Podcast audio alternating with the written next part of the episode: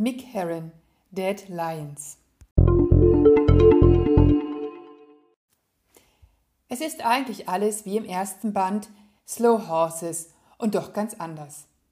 Nicht alle lahmen Gäule sind noch an Bord, aber die Neuen sind genauso unzufrieden mit ihrer Rolle wie die Alten.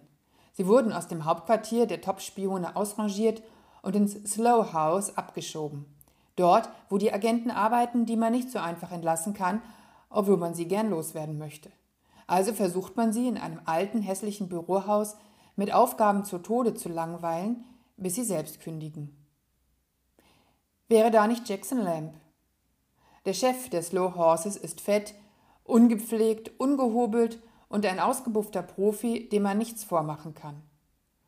Und als mitten auf dem britischen Land in einem Bus ein ehemaliger Kollege, wenn gleich ein Trunkenbold und kleines Licht im Agentenbetrieb, plötzlich eines vermeintlich natürlichen Todes stirbt, glaubt Jackson Lamb nicht eine Minute an einen Zufall.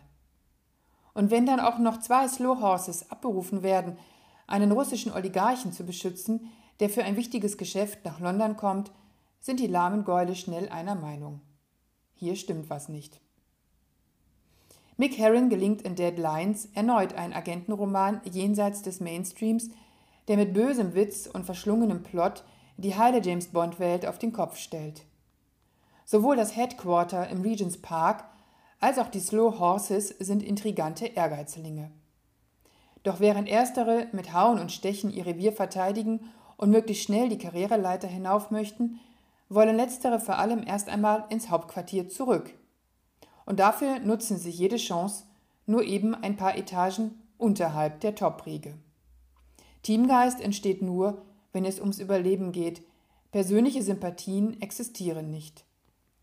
Man arbeitet zusammen, weil man es eben muss. Immer darum bemüht, am Ende wieder zu den Top-Agenten zu gehören. McHarrens Figuren sind Einzelgänger und Typen, die mit ihrem Leben auf dem Abstellgleis hadern und mehr schlecht als recht ihr Leben über die Runden bringen. Bissige Dialoge kennzeichnen auch den zweiten Band der Reihe.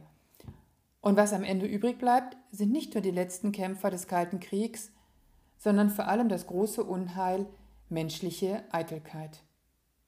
Mick Herron, Deadlines, Diogenes Verlag, Zürich 2019.